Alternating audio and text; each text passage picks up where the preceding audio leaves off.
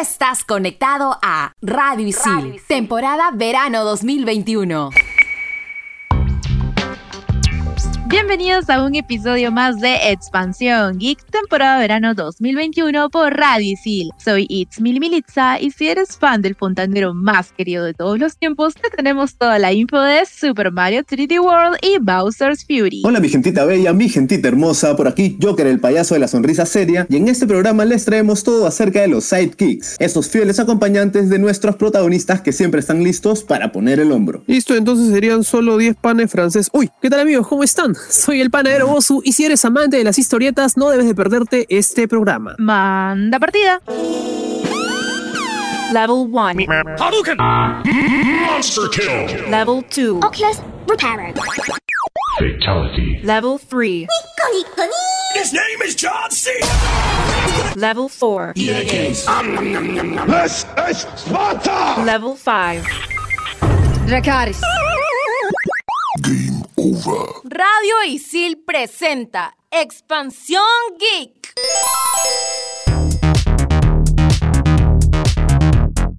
Pocos videojuegos que reflejan tan bien la transición, evolución y espíritu de Nintendo. En este episodio te hablaremos de uno de ellos, Super Mario 3D World y Bowser's Fury, videojuego desarrollado por Nintendo EAD Tokyo, que necesitaba una segunda oportunidad tras su estreno en la difunta Wii U y que el 12 de febrero fue relanzado, pero esta vez para Nintendo Switch. La historia comienza una noche tranquila en el reino champiñón, con Toad, Mario, Peach y Luigi, quienes dan un paseo en las cercanías del castillo de la princesa. La paz interrumpe cuando aparece Bowser de una tubería transparente y secuestra a una misteriosa hada de color verde. La verdad es que yo hubiera dejado pasar eso, no me hubiera preocupado y hubiera sido un aquí no pasó nada, pero tanto Mario como sus amigos quisieron parar los planes del rey de los Koopas. Así terminan en el nuevo mundo de Super Mario 3D World, uno en donde hasta cuatro jugadores pueden superar niveles en tres dimensiones de Super Mario, aunque con un estilo cercano a la saga New Super Mario Bros. Como en todos los videojuegos tradicionales de Mario, necesitaremos superar los niveles y conseguir estrellas para poder desbloquear los siguientes niveles hasta llegar a Bowser. Sin embargo, en esta ocasión Nintendo libera a la princesa Peach de su papel como doncella secuestrada para ser un personaje controlable más. La impresión inicial de esta entrega es la de ser muy accesible para todo tipo de jugadores. El paso de 2 a 3 dimensiones puede ser menos amigable para los que siempre han jugado videojuegos más simples del fontanero. Al parecer, Nintendo tuvo mucho cuidado para que las sensaciones al jugarlo fueran las mismas que con la saga New Super Mario Bros. Este título sin duda es para disfrutarlo en compañía ya que es uno de los que mejor aprovecha el modo multijugador de Nintendo Switch. Puedes jugarlo con dos amigos más en el modo juego local o por primera vez en línea. Este a mi parecer tiene poco o nada que ver con Super Mario 3D World, debido a que mientras este nos muestra la cara feliz y amable de Nintendo, Super Mario Bowser's Fury es todo lo contrario. Aquí se nos muestra un Bowser como nunca antes lo hemos visto, en un mundo abierto comparable al que encontramos en Super Mario Odyssey incluso más grande. A pesar de tener capacidades de multijugador, siento que está pensado para disfrutarse en solitario. Yo lo disfruté más de ese modo. Si ya lo jugaste en multijugador, te recomiendo darle una oportunidad a la prueba en solitario. Wow, esto parece un choque entre dos mundos, en donde se conectan las dos caras que Nintendo ha tenido a lo largo de la historia. Por un lado tenemos el enfoque más tradicional del GameCube o Nintendo 64 y por el otro la experimentación para encontrar un océano azul de jugadores en la etapa de Wii o Wii U. Ya seas de uno o del otro, puedes tener la seguridad que al menos uno de estos títulos te gustará.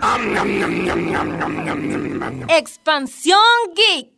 Y para toda esa gente que ama el universo de Mario Bros pero no tiene consolas o son jugadores espontáneos, les traigo una super opción. Super Mario Run, disponible para Android. Este título se juega con una sola mano y tendrás que recorrer diferentes niveles que van aumentando su complejidad y solo tus reflejos podrán llevarte al final. La verdad es que está bueno y bastante refrescante para pasar el rato. Yo te recomiendo un canal de YouTube clave para todo sobre los videojuegos de este querido personaje. Este se llama Tata SSJ y este Francisco Beja Riquelme, un gamer chileno que comenzó su canal por allá en el 2012. Con gran humor y espontaneidad, Z, como se hace llamar, muestra varios gameplays muy divertidos sobre los videojuegos de la actualidad. Si te gusta la saga de Mario Bros, encontrarás varios videos de todos sus clásicos. Z es un gamer que combina la técnica y el buen humor para darle vida al plomero más querido de la gran N. Cuando jueguen esta entrega les recomiendo agarrar a los gatitos de colores para golpear algunas plantas pirañas o golpear las cajas para poder romperlas. Y ya volvemos con el bloque 2 ¿sobre qué amigos? Mm,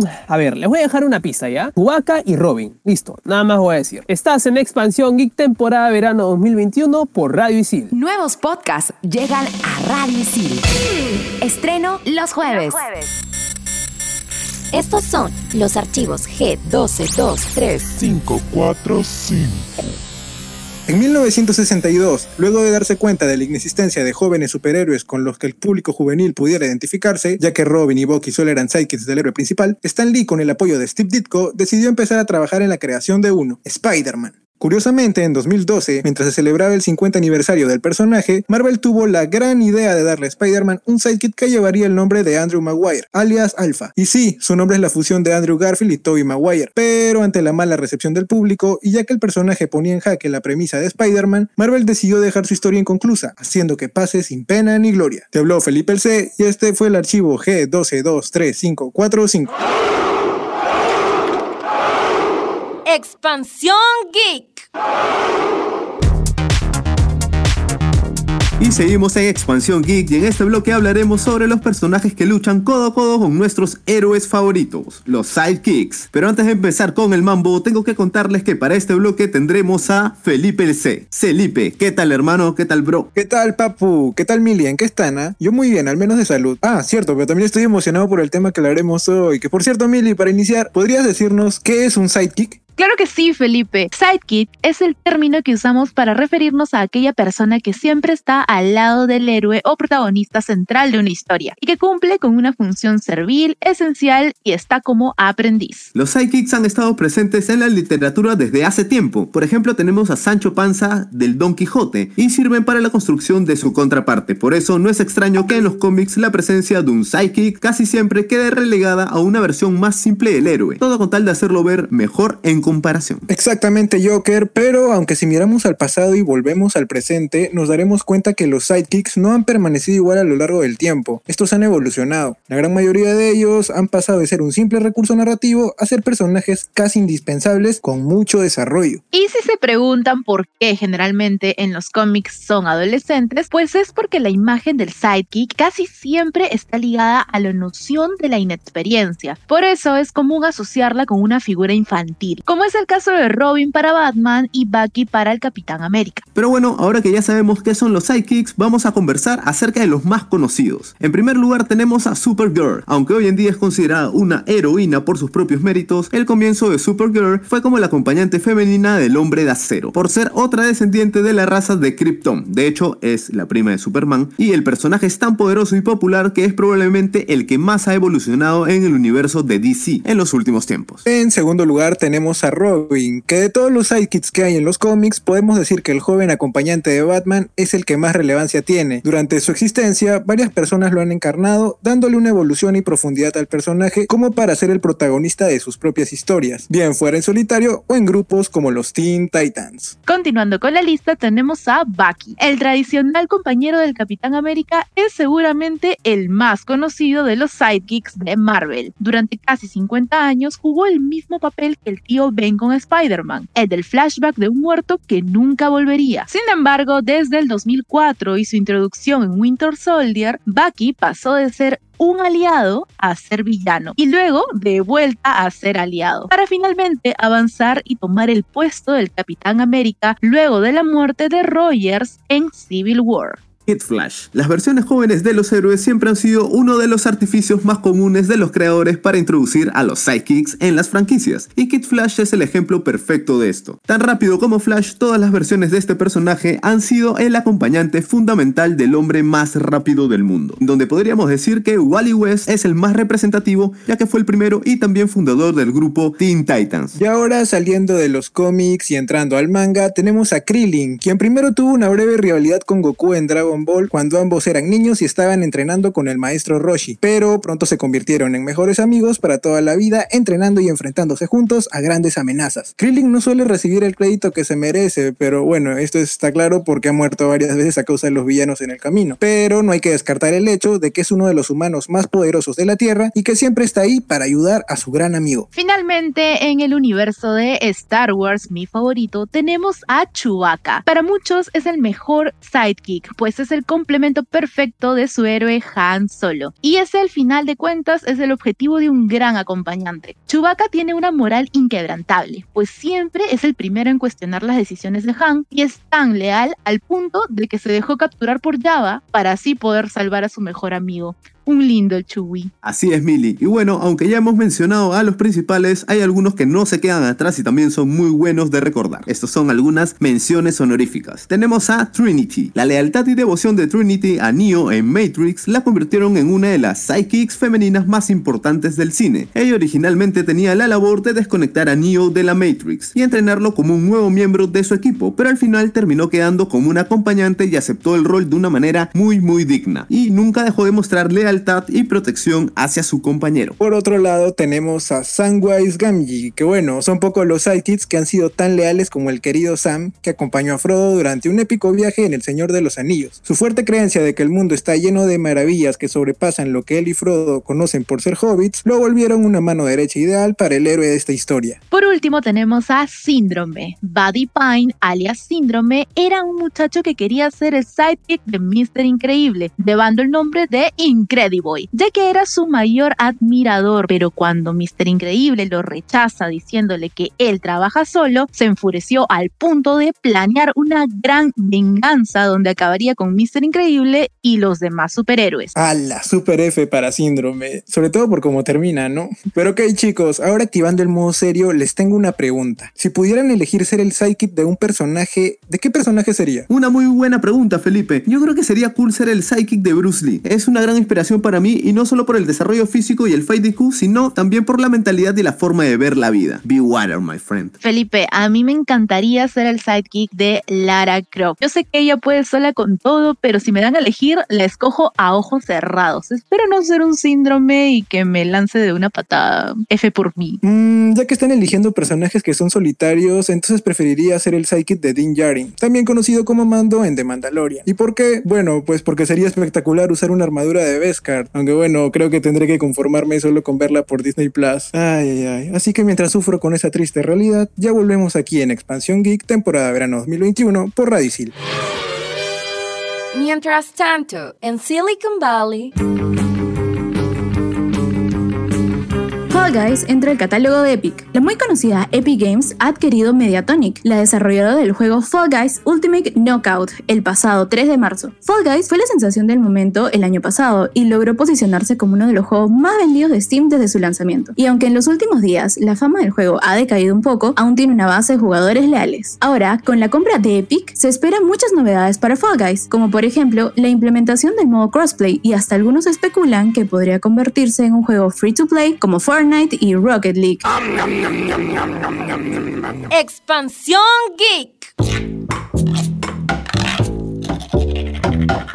Estás conectado a Expansión Geek temporada verano 2021 por Radicil. Ya vamos finalizando este episodio y ahora, tú que eres amante de las historietas, atento a esta info porque te comentamos todo sobre Webtoon. Sammy, cuéntame un poco más. Hello, hello, Millie. Bueno, te comento que el Webtoon es un formato de historieta digital creado en Corea del Sur. Se caracteriza por presentar cada episodio en una sola imagen vertical, lo que resulta súper práctico al momento de su lectura en teléfonos móviles y dispositivos electrónicos. Así es, Sammy. En el año 2005, el portal WebNeighbor, que es como el Google coreano, ya que en Corea del Sur Google no tiene tanta popularidad, lanzó su plataforma llamada Neighbor Webtoon, la cual sentaría las bases del Webtoon como lo conocemos hoy en día. En primera instancia, se publicaban manhwas, que son historietas de origen surcoreano. Luego, con el tiempo, se fueron adaptando los manhwas de origen chino, así como también los mangas, que como ya todos sabemos, son de origen japonés. Y hablando un poco de las características básicas de los Webtoons,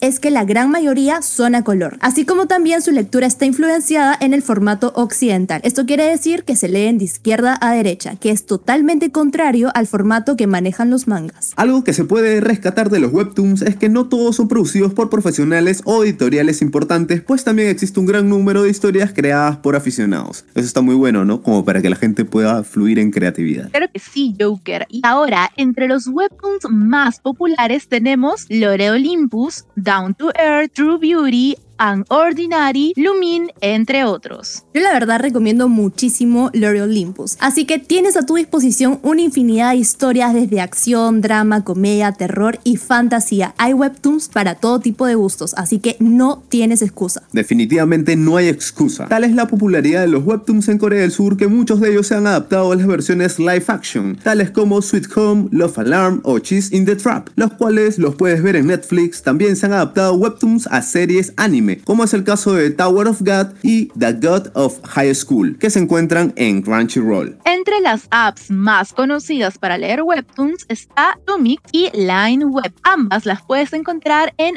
iOS y Android. Insisto, no hay excusas para no ver webtoons. ¿Qué esperas para sumergirte en la lectura y disfrutar del arte visual que ofrecen los webtoons? Expansión Geek.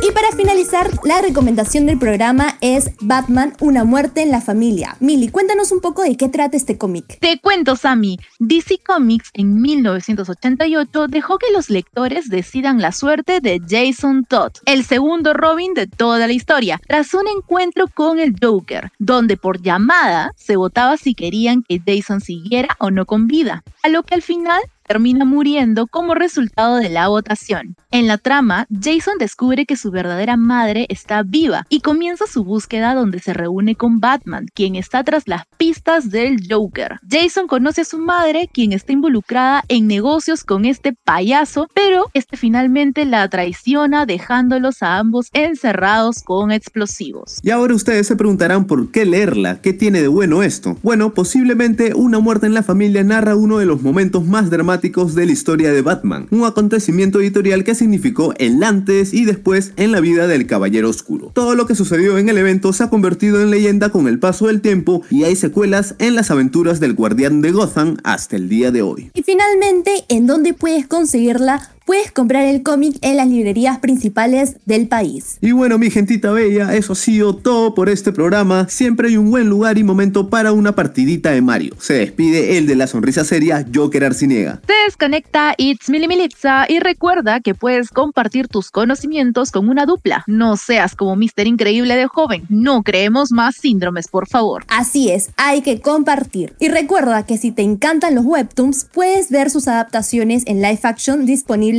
en Netflix. Yo me despido para ver la segunda temporada de Love Alarm. Esto fue Expansión Geek temporada de verano 2021 por Radio Isil. Pero, pero, esperen chicos, antes de poner cambio fuera, les tenemos que contar que le decimos bye bye a nuestro gran amigo Joker, el de la sonrisa seria, que se irá un ratito a comprar pan allá con el panadero y no sabemos cuándo volverá. La verdad, a mí no me gustan las despedidas, así que apaga las luces al salir, por favor, Joker, gracias. Está bien, Sammy, yo voy a apagar la luz al salir. Y bueno, gente, como ya se lo adelantaron, me voy sin rumbo aparente. Con fe y la vida nos vuelve a unir. Estén atentos a los episodios de Expansión Geek y recuerden sonreír. Gracias al equipo por la buena vibra, desde locutores a producción y nos vemos en un toque. Game over.